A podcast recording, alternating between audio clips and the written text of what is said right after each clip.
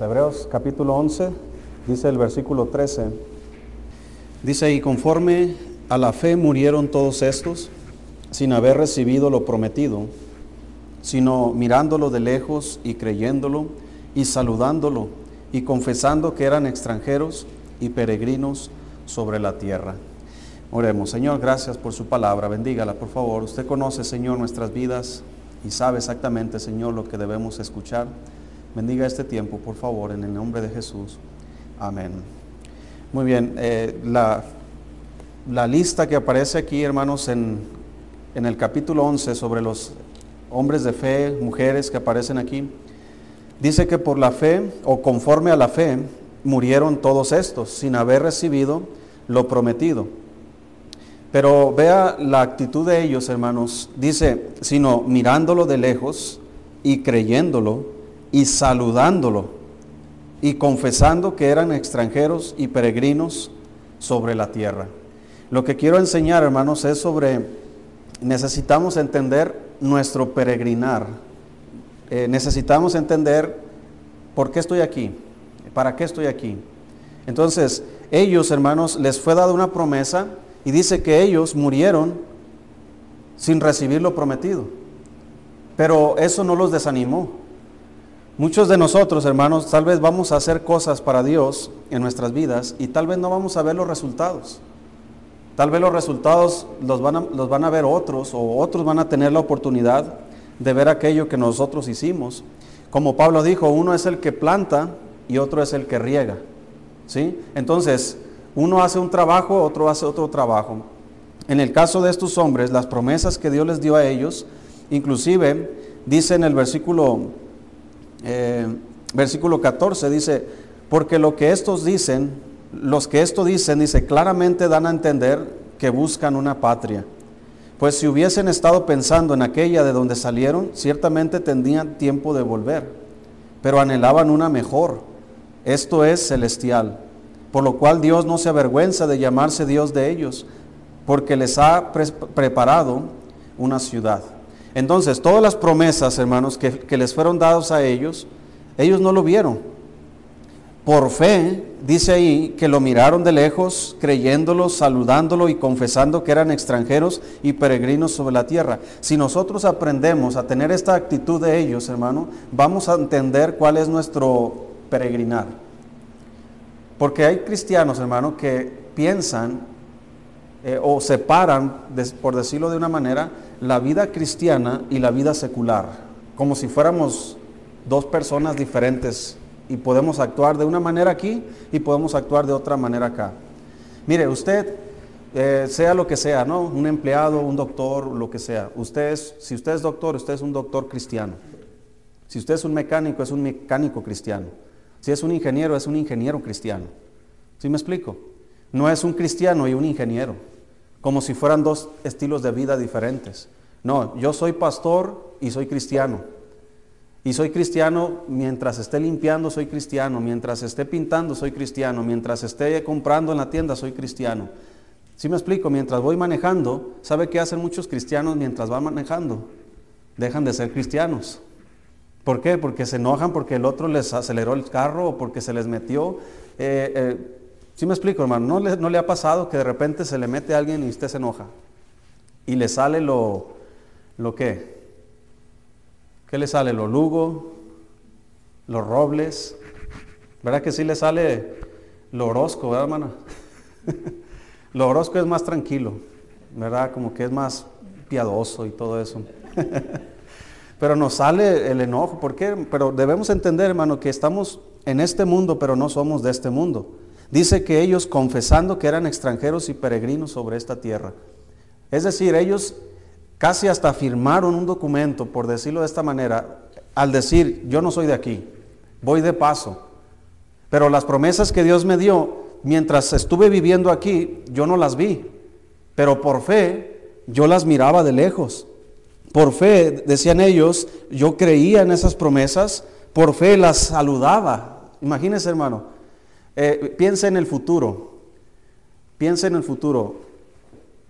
Un día usted, eh, por, ejemplo, hermano Jepte, que es joven, un día no va a ser joven. Ahorita ve a su niña chiquita, ¿verdad? Pero un día va a ver a su niña, pero ya no va a ser su niña, va a ser su nieta. ¿Sí está pensando en eso?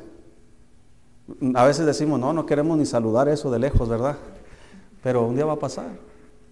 Hay cosas en el futuro, hermanos, que nos están esperando. Entonces, ellos, las cosas en el futuro que les estaban esperando, hermanos, ellos las creyeron por fe, ellos las saludaban. Hermanos, eh, atreverse a hacer ese tipo de cosas, de saludar algo que no estás mirando, está hablando de que realmente casi podías palpar la promesa que Dios te estaba dando. Y este tipo de actitud, hermanos, nos hace confesar, yo no soy de aquí, yo soy extranjero, soy peregrino sobre la tierra. Y hay cristianos que se sienten tan cómodos aquí en la tierra, hermanos, que todos sus planes tienen que ver con lo terrenal. Toda su visión tiene que ver con lo terrenal. Todo lo que ellos eh, desean en la vida tiene que ver con lo terrenal. Y, es por eso que les cuesta desprenderse de cosas de su vida y entregárselas a Dios, porque ellos piensan que si, si se desprenden de, por ejemplo, de su tiempo, se desprenden de su tiempo para dedicárselo a Dios, yo voy a perder en lo terrenal. Si alguien, Dios llama a alguien para servirle tiempo completo, esa persona tiene que renunciar 100% a todo lo terrenal. No hay cabida para un siervo de Dios en este mundo. No hay, no hay nada en este mundo para él. Entonces, cualquier deseo, cualquier anhelo que éste tenga en, en este mundo, tiene que renunciar y tiene que reconocer y confesar que es extranjero y peregrino. Y dedicarse a lo que Dios le está pidiendo. Pero nosotros pensamos, es que es, eso sí está bien, pero para los que Dios llama, para los pastores, para los misioneros, ellos sí tienen que renunciar al mundo y tienen que dedicarse a Dios, pero yo no, porque yo soy un cristiano promedio, yo soy un cristiano que tengo que trabajar, que tengo que hacer esto. No estoy diciendo, hermano, que al ser un cristiano que, que reconoce su peregrinar, tengas que renunciar a tu trabajo. Tu trabajo es parte de tu peregrinar, porque la Biblia dice, el que no trabaja, ¿qué? que no coma. Dios habla sobre el trabajo. Usted tiene que trabajar, tiene que mantener a su familia, porque el que no provee para los suyos, ¿qué dice la Biblia? Es peor que un incrédulo. Entonces, lo que quiero enfatizar, hermano, es que soy un trabajador, pero soy un trabajador cristiano. Soy un doctor, pero soy un doctor cristiano. Soy un maestro, pero soy un maestro cristiano. Y cuando entiendo de todas las promesas que, que Dios nos ha dado, Debemos creerlas por fe, debemos vivir en este mundo reconociendo y confesando que no somos de aquí. Así que, mientras estamos aquí, la pregunta es, ¿está entendiendo por qué está aquí? ¿Está entendiendo nuestro peregrinar? ¿Por qué estoy aquí? ¿Por qué sigo aquí? Hermanos, decimos a la gente cuando les testificamos que si ellos se arrepienten de sus pecados, Dios les perdona y van a ir al cielo cuando mueran. Eso es lo que les decimos. ¿Te gustaría ir al cielo cuando mueras? Y toda, la mayoría de la gente dice que sí. Ahora, ¿cuál es el propósito por el cual Dios nos salvó? ¿Para llevarnos al cielo? Sí, es un propósito, pero no es el único propósito. Si fuera el único propósito llevarnos al cielo, hermano, ¿qué hubiera sido conveniente al momento de la salvación? Pues que el Señor nos llevara al cielo, pero no lo hizo, aquí nos dejó. ¿Y sabes qué? Nos dejó con la misma cara, el mismo cuerpo, la misma actitud, la misma conducta, las mismas necesidades, los mismos problemas, la misma familia. ¿Sí me explico? Todo, así como eras antes de ser cristiano, pero ahora tienes lo mismo, pero ahora eres qué? Cristiano. Entonces necesitamos entender nuestro rol como cristianos en este mundo. Pareciera ser, hermano, que en la actualidad se está perdiendo esa, eh, como dice la Biblia, que somos la sal de la tierra, pero si la sal se, se hiciera insípida, dice, ¿cómo será salada? ¿Cómo vamos a sazonar el mundo? Entonces, el cristiano, hermanos, hablando de esa parábola, como la sal, si se hace insípida, si se rebaja la sal, hermanos, entonces es lo que está pasando. El cristianismo, hermanos, se está diluyendo de tal manera que ya no se ve en el mundo. Ya no hay una diferencia quién es cristiano y quién no es cristiano. ¿Sí me explico? Entonces, eso, hermano, es lo que debemos entender. Yo soy un cristiano, bueno, ¿cuál es mi, mi papel? en el, plan de Dios. ¿Cuál es mi rol como cristiano? ¿Cuál es mi rol no solo en la iglesia, pero ¿cuál es mi rol en la sociedad? ¿Cuál es mi rol en el trabajo? ¿Cuál es mi rol en mi casa, en mi matrimonio, con mis hijos? ¿Cuál es mi rol? ¿Qué, ¿Cómo debo comportarme con mi jefe, con, con la gente en la calle? ¿Cómo debo comportarme con los hermanos en la iglesia? ¿Cómo debo ser con mis hijos? ¿Cuál es mi rol? Si yo entiendo, hermanos, que soy extranjero y peregrino, voy a poder entender que hay cosas que en este mundo las estamos sobrellevando de más. Por ejemplo, si usted va a los Estados Unidos de visita o a cualquier otro país, Alemania, por ejemplo, ¿qué sí puede hacer y qué no puede hacer siendo usted extranjero? ¿Se puede acomodar fácilmente en ese país? Por ejemplo, usted se va a Estados Unidos, se puede acomodar, ahora legalmente hablando, porque ilegalmente sí se pueden acomodar. ¿Cuánta gente no hay ilegalmente allá? Pero legalmente, tú puedes entrar Nada más así porque sí. No, necesitas una visa. Ya que estás ahí, tú puedes comprar tu casa, tener tu trabajo, hacer, eh, ¿cómo se dice? Asentarte en el país, no puedes. Legalmente no. A menos de que sean las, ¿cómo se llaman? Las formas legales para que eso pueda ser posible. Bueno, en el reino de Dios dice que es necesario nacer de nuevo para entrar al reino de Dios. No cualquiera puede entrar al reino de Dios. En, las iglesias hay gente, hermano, que ni salva es muchas veces porque no han sido sinceros en su arrepentimiento. Pero la gente que ya es salva, que está dentro del reino de Dios, hay gente, hermano, que no entiende cuál es su rol dentro del reino de Dios. Pensamos que, eh, como en otras denominaciones predican, de que Dios nos salvó para ser exitosos y ricos y prósperos y famosos. Dios no nos dio ese rol. Cada quien tiene un rol diferente. Es como si, lo comparamos con los dones espirituales. Los dones les fueron, le fueron dados a la iglesia. Y Pablo lo explica en 1 Corintios sobre los dones, diciendo que no todos tienen los mismos dones. ¿Verdad? Eh, eh, y, lo explica como un cuerpo, ¿verdad? Que unos son la mano, otros son el pie, otros son en los ojos, ¿verdad? La lengua. Entonces, si todos fueran mano, dice, ¿dónde está el cuerpo? Entonces Dios repartió como Él quiso a cada uno los dones espirituales.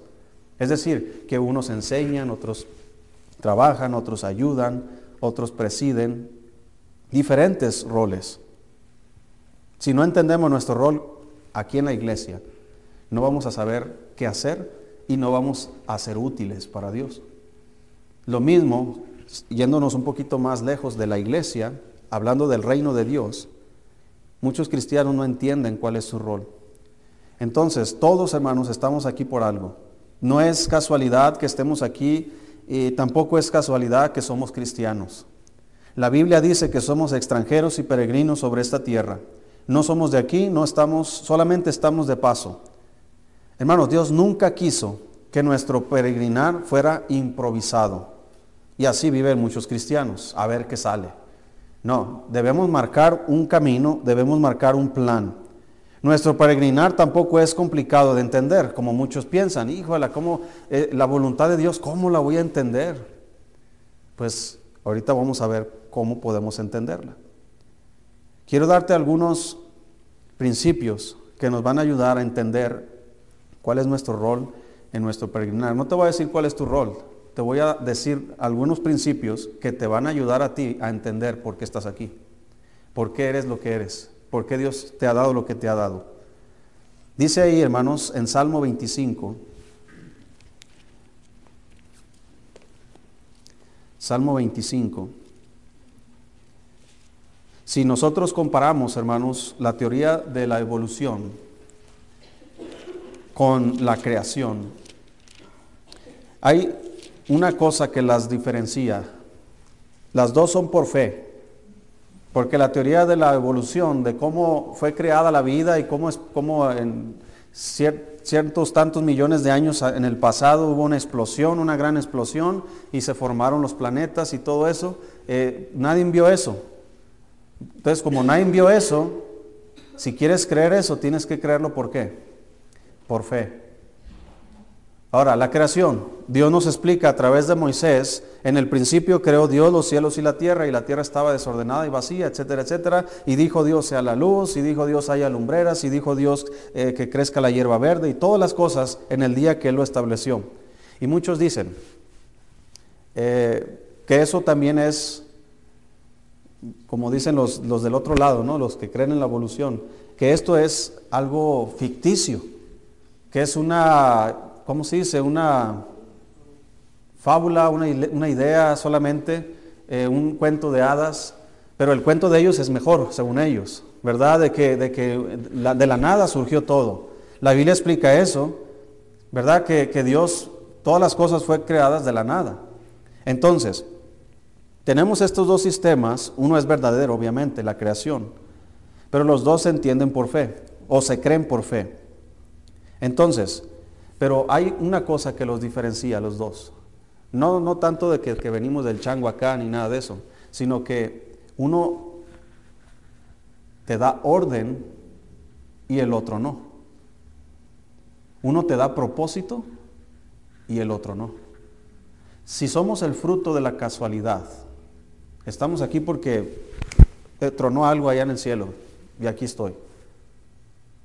¿Por qué cree, hermano, que los que creen en este lado son los que generalmente están a favor del aborto, están a favor de la homosexualidad, están en contra de la familia. Ellos quieren establecer de que tú puedes hacer lo que tú quieras y como eres fruto de la casualidad, no pasa nada. Entonces, hay una teoría también que es la, ¿cómo se llama? Eh, la generación espontánea. ¿Sí? Estás, ¿cómo se dice? Quitando las telarañas de, de lo que te enseñaron en la escuela. ¿Sí? ¿Sabes qué es la generación espontánea? Que la vida surge, la misma palabra lo dice, como espontáneamente, así. Y todo es así nada más. Nada más pasó. Naciste, ahí estás. Una casualidad. Bueno, si es así, ¿qué propósito tienes? Si fue casualidad que, vivieras, pues es casualidad que mueras. Tu vida es una casualidad, no, no, tiene propósito, no tiene... ¿Por qué? Porque nadie planeó tu vida. Nadie te puso ahí. Solamente exististe, apareciste. Ahí estás. No hay un plan, no hay una meta. Pero del otro lado de la creación, hermanos, hay un plan. No estás ahí por casualidad. ¿Sí? Imagínate, hermano, eh, hablando biológicamente, ¿verdad? Biológicamente, ¿cuántas posibilidades tenías de que tú fueras concebido?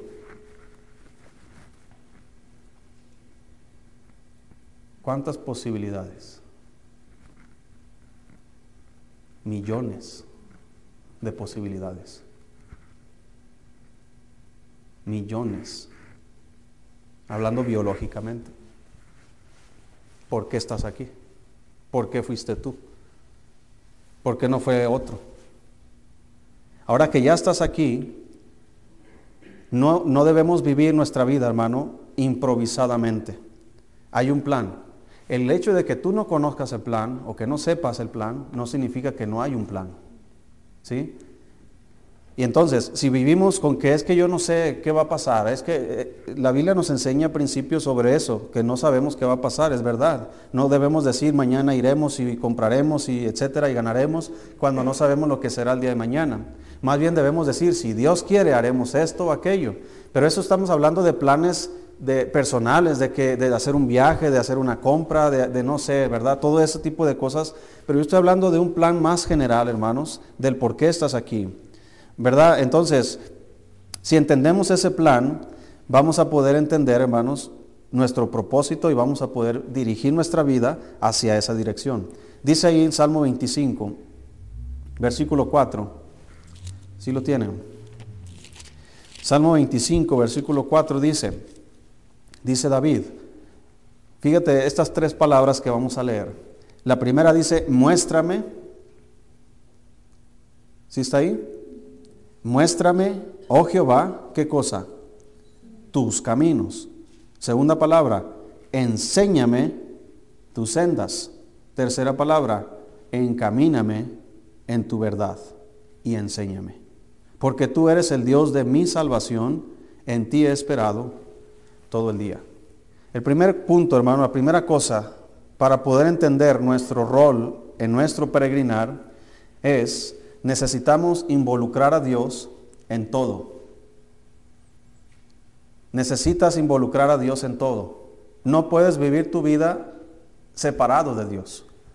¿Qué fue lo que quiso hacer Adán y Eva, hermanos, al principio, cuando ellos decidieron separarse de Dios? Porque el pecado es separación de Dios, por cuanto dice que el pecado entró al, al, mundo por un hombre, y por el pecado entró la muerte. Así la muerte pasó a todos los hombres, por cuanto todos pecaron.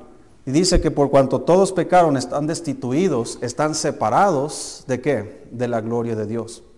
Entonces, el pecado, hermanos, trajo esta separación a nuestras vidas y cuando nacemos, nacemos en esta separación. No es hasta que encontramos a Cristo en cuanto Él nos, nos predica el Evangelio, somos salvos, encontramos el camino de salvación y es como volvemos a encaminarnos a los caminos de Dios. Entonces, en ese momento, hermanos, el salmista dice, muéstrame, oh Jehová, tus caminos. No dice, muéstrame mis caminos, mis planes, mis deseos. Lo que el salmista está haciendo es, mi plan está a un lado, mis deseos están a un lado, lo que quiero Dios es que me muestres tus caminos. Porque Dios es el creador y no solamente es el creador, dice en el versículo 5 en el medio, porque tú eres el Dios de qué? De mi salvación. No solamente es mi creador, Dios es que mi salvador. Es decir, lo que David está diciendo, Señor, tú me salvaste, muéstrame tus caminos. Me sacaste de mi vida pasada, me sacaste del pecado, me sacaste de mis planes, de mis deseos, de lo que yo quería lograr y me trajiste al camino de salvación. Tú eres mi Dios, tú eres mi Salvador, ahora muéstrame tus caminos. Por eso cuando decimos la frase, ¿verdad? Que no, es que necesitas buscar las cosas de Dios. ¿Qué son las cosas de Dios? Pues son los caminos de Dios. Por ejemplo, dígame algo que sea las cosas de Dios. A veces somos tan, ¿cómo se dice la palabra? Cuando aconsejamos a las personas, ¿verdad? No, es que mira, necesitas buscar las cosas de Dios. Y la gente se queda, ¿y eso qué es? Ir a la iglesia pues, es una parte. Leer la Biblia es una parte. Orar es una parte. Pero eso, hermano, la oración y la, lectura de la Biblia es como el alimento espiritual para nuestra alma. El alimento físico nos mantiene de pie para trabajar, para estudiar, para aprender. Tú te alimentas bien, te encuentras bien físicamente, estás sano, puedes trabajar, tu mente puede estar bien, no, te alimentas bien, vas a estar desnutrido y eso va a padecer en tu mente, en tu desempeño, en tu trabajo y todo lo que tú logras hacer o, o quieres lograr hacer va a ser impedido porque físicamente no estás bien alimentado. Es por eso que los niños deben ir bien alimentados a la escuela, bien desayunados. Es por eso que los gobiernos en algunos estados, no sé aquí, pero donde yo he estado, en Sonora y en, y en Jalisco, nos daban un desayuno escolar. Aquí también lo dan. A veces, no, allá era de, regla, ¿verdad? Nos daban nuestra lechita, una granola, unas galletas y un cerealito y, todo eso ahí teníamos que comerlo. Entonces, ¿por, qué? Según el gobierno quería mantener a los niños bien desayunados para que pudieran aprender bien, desarrollarse bien intelectualmente. Entonces, si eso es cierto en el ámbito físico, hermano, debe ser cierto en el ámbito espiritual. Entonces, alimentarse bien de la palabra de Dios, de la oración, nos va a capacitar y dar las fuerzas para poder estar bien espiritualmente. ¿Para qué? ¿Para qué quiero estar bien espiritualmente?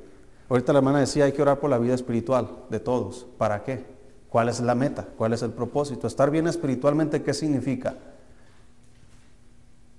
Hay muchas explicaciones. Estar bien espiritualmente. Puedo estar bien en un área y estar faltando en, en otra área.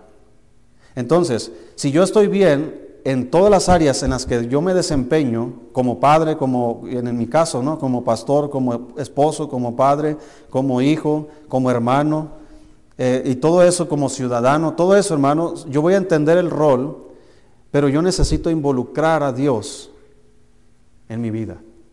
Enséñame tus caminos. Yo quiero andar en tus caminos. Yo quiero ser el padre cristiano. Yo quiero ser el esposo cristiano. Quiero ser el pastor cristiano, porque soy, raro, ¿verdad? Si es pastor, es, cristiano, pero hay pastores que, no parecen cristianos. Hay pastores que son mundanos. Y yo no quiero ser uno de ellos. Yo quiero ser un, pastor cristiano, un pastor que, que conoce los caminos de Dios y anda en los caminos de Dios. Enséñame, dice, muéstrame. Entonces, cuando Dios, cuando dice el salmista, muéstrame, es, Señor, quiero que me digas dónde está tu camino. Ok, ya identificamos cuál es el camino. Dice la segunda frase ahí en el versículo 4, enséñame, ¿qué cosa? Tus sendas. Primero muéstrame, ahora enséñame. Sí, imagínate un celular, ¿no? Te lo muestro, pero ahora te voy a enseñar cómo se usa. ¿Sí? Ahora, eh, imagínate cuando Dios te, cuando tu esposa llega y te, llegó y te dijo, estoy embarazada. Hermano Alejandro, imagínese, cuando llegó y, le dio esa prueba de embarazo, ¿verdad? Y no sé cómo pasó, ¿verdad? O hermano Julio, ¿te acuerdas? ¿Verdad? ¿Y, está, ¿y qué sentiste? Suave. Suave. Ahora, ¿Cuánta experiencia tienes como padre? Entonces debemos orar, Señor, enséñame, enséñame. Porque no es bueno que el hombre esté solo, entonces Dios nos dio una esposa. Y a través del matrimonio, pues Dios nos da nuestros hijos. Dios, yo no sé ser un buen esposo. Enséñame, muéstrame tus caminos, enséñame tus sendas. Quiero aprender cómo se hace. ¿verdad? No, no quiero eh, estar en una situación en mi vida, en mi peregrinar, y no entender cuál es mi rol. Y es por eso que muchos eh, hombres y mujeres, ¿verdad? No entienden, hermanos, el rol como esposos, porque no involucran a Dios en el proceso. Dios, muéstrame, quiero que estés conmigo. Y no solamente quiero que me muestres, Dios, tus caminos, no quiero que solamente me enseñes tus sendas, versículo 5, quiero que me encamines en tu verdad. Es decir, es como un padre le enseña a su hijo a hacer un trabajo, ¿verdad? Primero le dice, mira, quiero que observes, así se hace. Ahora quiero que tú lo hagas. ¿Sí? Y mientras lo haces, yo voy a estar contigo para corregirte. Mira, estás agarrando mal la pala, o estás agarrando mal el martillo, o estás agarrando mal la herramienta. Quiero que lo hagas así. Ejerce más presión.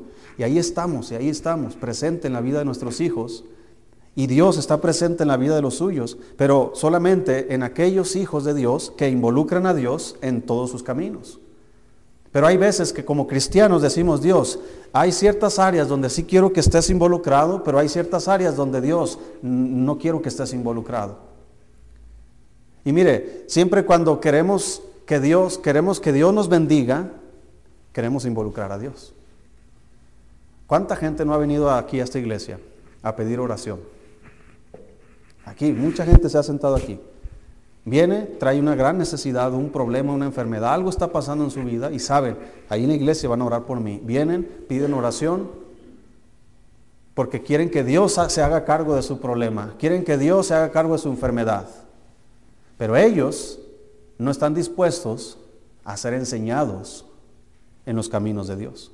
Ellos no están dispuestos a ser encaminados en el camino de Dios. Y estas tres cosas son las que debemos hacer. Dios, muéstrame, aquí estoy, ¿para qué estoy? Muéstrame, Señor. Estas habilidades que me diste, los talentos que me diste, la familia que me diste, los recursos que me diste, Señor, muéstrame tus caminos. ¿Para qué es todo esto? Enséñame Dios y encamíname para no cometer un error. Encamíname. La segunda cosa, la primera dijimos que debemos involucrar a Dios en todas las cosas. La segunda cosa, dice Salmo 25 ahí mismo, versículo 9 Dice, encaminará a quienes. ¿Sí está ahí? Salmos 25, 9. Encaminará a los humildes por el juicio y enseñará a los mansos qué cosa? su carrera. Así dice el libro de, de Hebreos 12, que debemos correr con paciencia la carrera que tenemos por delante.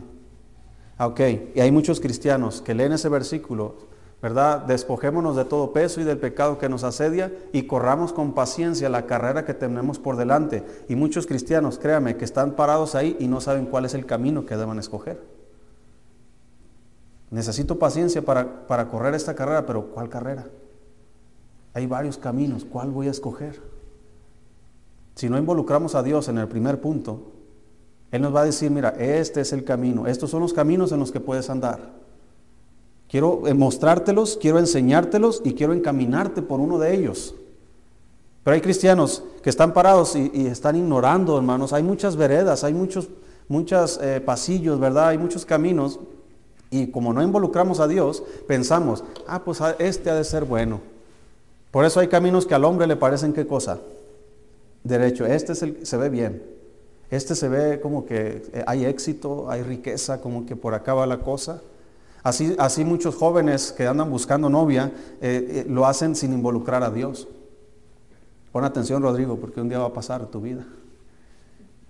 Y ahí están los muchachos, ¿verdad? Esta está bonita, esta está güerita, esta está gordita, esta está chaparrita.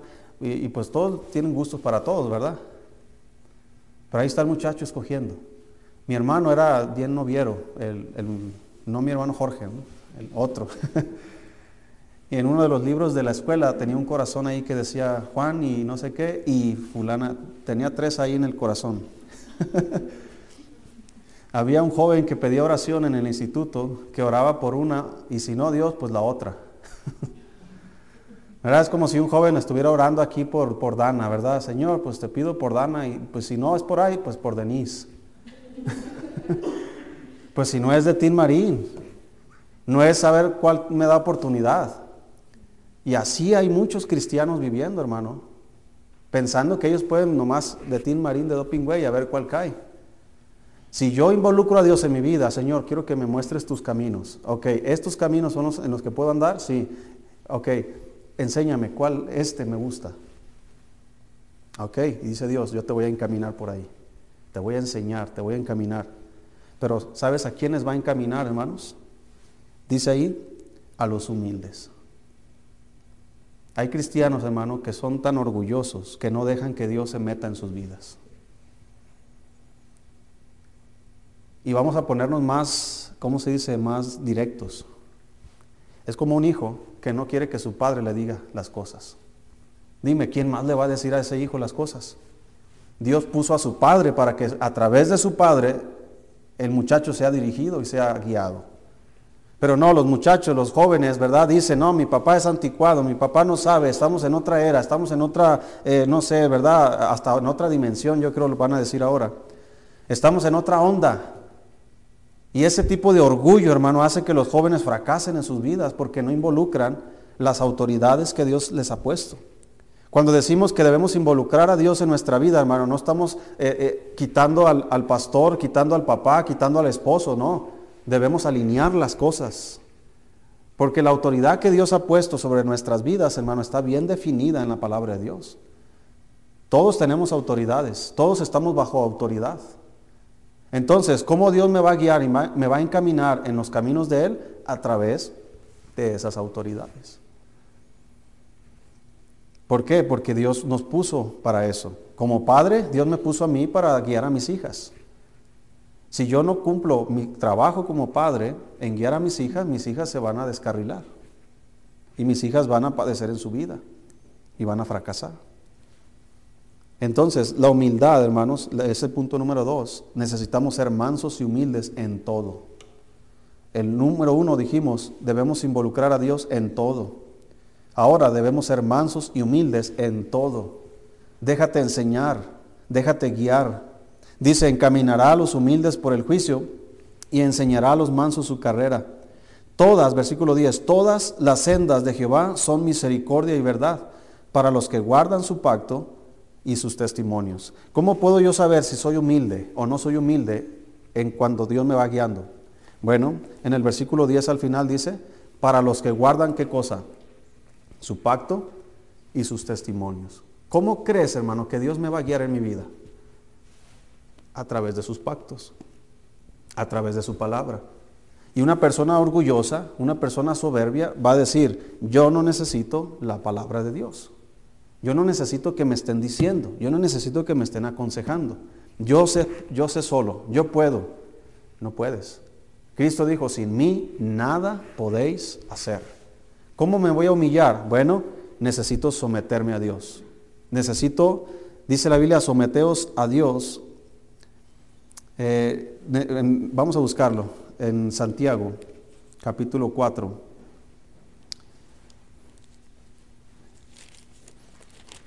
Ahorita vamos a regresar ahí a Salmos, hermano, ya para terminar.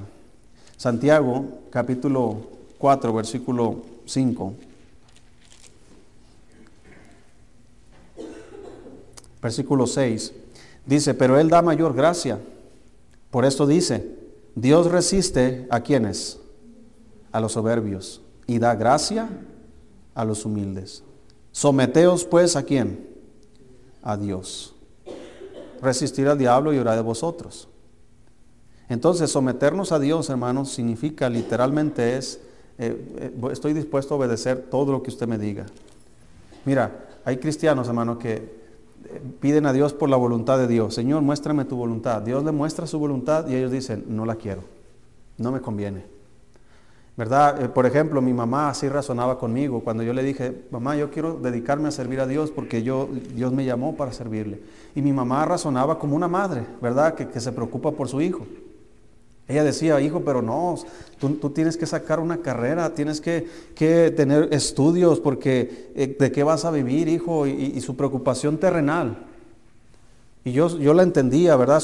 pero yo le dije, mamá, no se preocupe.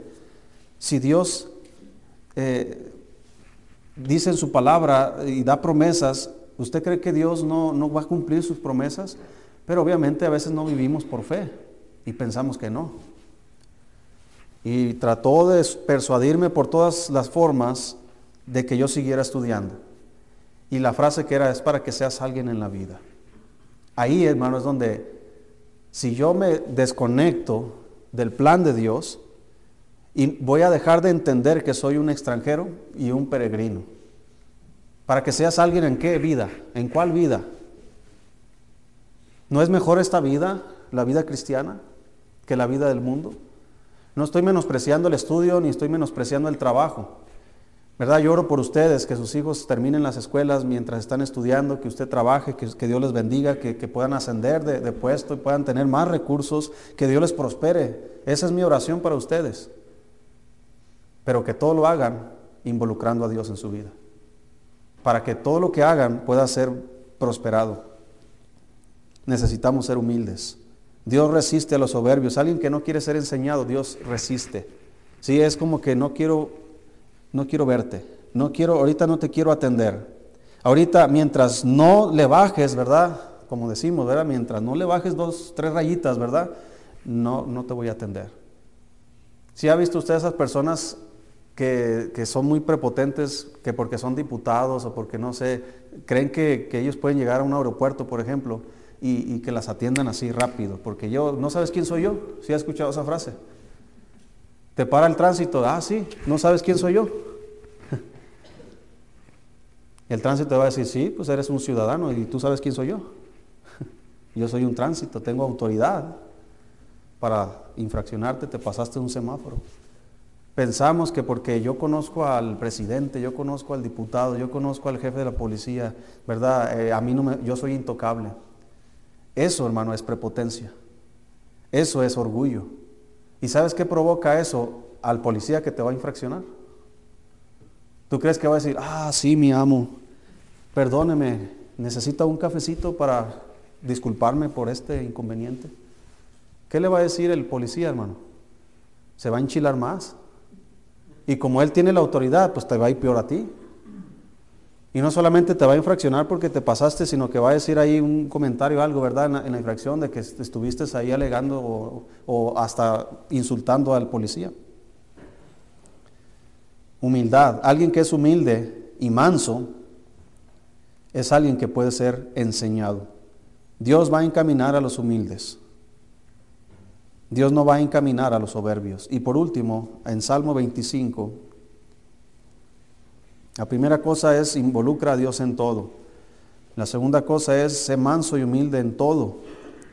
Y la tercera cosa, y terminamos, Salmo 25, versículo 12. Si estamos ahí, hermano. Dice, ¿quién es el hombre que teme a Jehová? Él le enseñará el camino que ha de escoger. Así que, primero necesitamos, Dios, quiero que me expliques, quiero que me muestres tu camino, quiero que me enseñes cómo funciona y quiero que me encamines. Entonces Dios está mirando mi humildad de ser enseñado, de someterme a su autoridad. Y eso, hermanos, es el temor a Dios. Entonces tengo temor a Dios Necesito involucrar a Dios en todo, necesito ser manso y humilde en todo y necesito temer a Dios en todas las cosas. Así que Dios, yo tengo temor de ti, quiero que me muestres, quiero que me enseñes y dice que Él enseñará el camino que ha de escoger. Primero comienza diciendo, muéstrame tus caminos, son varios caminos, pero no puedes andar por todos los caminos, tienes que escoger uno. Entonces Dios va a mirar la humildad de esa persona para decirle, mira, te voy a enseñar el camino y te voy a encaminar por uno de ellos. Necesitas ser humilde, necesitas ser manso, pero también necesitas temor de Dios. ¿Tienes temor de Dios? Ok, mira hijo, y Él va a señalar, ese es el camino.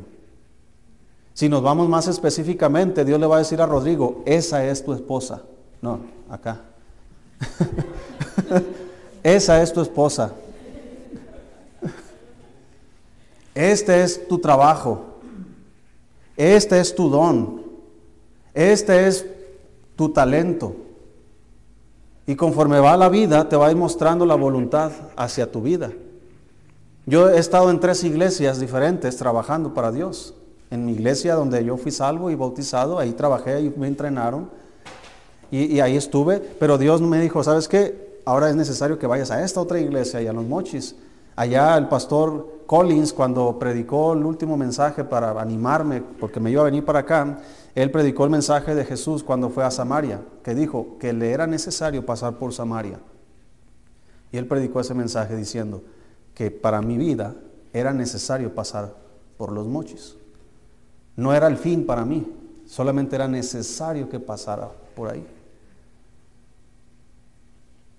Y la vida continúa, tres años después, Dios me trae para acá. Doce años después, aquí estamos. ¿Qué, ¿Qué viene la vida después de esto? Yo no lo sé, hermano, pero Dios sí lo sabe. Así que yo necesito estar en contacto con Él y que Él esté en contacto con mi vida, con mis decisiones, tanto como mi matrimonio, con mis hijos, eh, en, en el ministerio, en la iglesia. Eh, cualquier cosa que vaya a emprender, Dios, quiero que me muestres, que me enseñes, es, ¿cuál, cuál camino debo escoger. Dios va a mirar mi humildad, mi mansedumbre, o, ¿sí? y Dios va a mirar mi temor y va a decir, mira, este es el camino que debas seguir. Ve por ahí. ¿A quién no le gustaría, hermano, acertar en lo que tiene que hacer? Hay decisiones donde si te equivocas, no pasa nada. Pero hay otras donde si te, se te equivocas, destruyes mucho bien. Una de ellas, por ejemplo, hermano, el matrimonio. ¿Te gustaría, hablando de tus hijos, hermana Aide, ¿te gustaría que su, su hija acierte o se equivoque? Imagínese. Es una preocupación natural de un padre. Yo tengo dos hijas, mi hijo, ¿verdad? Y, y imagínense que una de mis hijas falle en esa decisión. ¿Por qué fallan las personas en sus decisiones?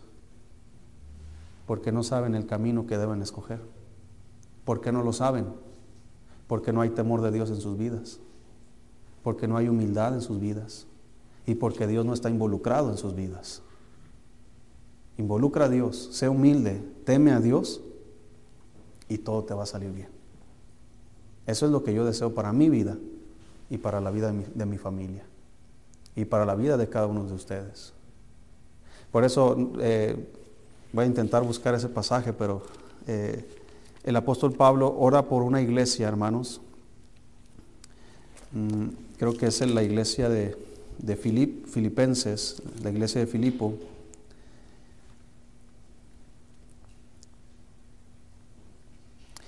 Capítulo 1, búsquelo por favor. Mire, voy a terminar, voy a, cerrar el, el, sermón para que se anime y diga, ah, ya por fin, ya, ya no va a seguir diciendo cosas el pastor. Lo que no sabe es que las traigo aquí en la mente. Filipenses 1. Y, esto me anima a mí, hermanos, a, a, orar, porque a veces, pues yo no conozco la vida así de todas las familias de la iglesia, pero Dios sí las conoce. Y yo oro, Señor, casi esta oración, dice el apóstol Pablo en Filipenses 1, versículo 3. Dice, doy gracias a mi Dios siempre que me acuerdo de vosotros, siempre en todas mis oraciones rogando con gozo por todos vosotros por vuestra comunión en el Evangelio desde el primer día hasta ahora, estando persuadido de esto, que el que comenzó en vosotros la buena obra, la perfeccionará hasta el día de Jesucristo.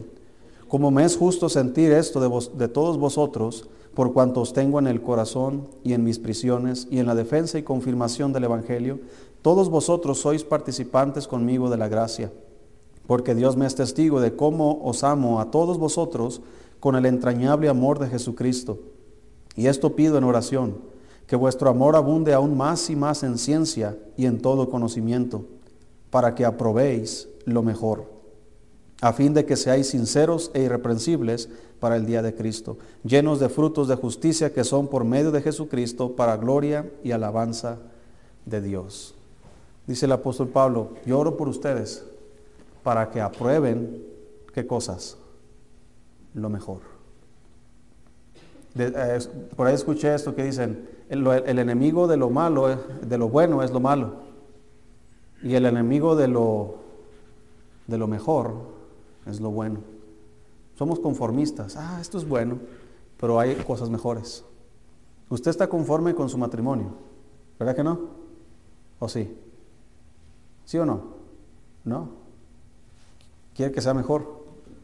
Puede ser mejor pero necesitamos involucrar a Dios, necesitamos ser humildes y mansos y necesitamos el temor de Dios. Sin estas cosas, hermano, andamos a la deriva, como un barco sin vela y a donde nos arrastra la vida. Pero cuando tenemos estas cosas en la vida, hermanos, Dios nos dice, este es el camino. Y vamos a andar por él hasta que terminemos la carrera que tenemos por delante. Ahora sí, ya sabes cuál es el camino, arráncate y corre con paciencia. ¿Cuándo va a terminar la carrera? No lo sabemos, pero una vez que estás ahí en esa carrera, al menos ya sabes que estás en el camino correcto. Sigue por ahí. Vamos a orar. Dios, gracias.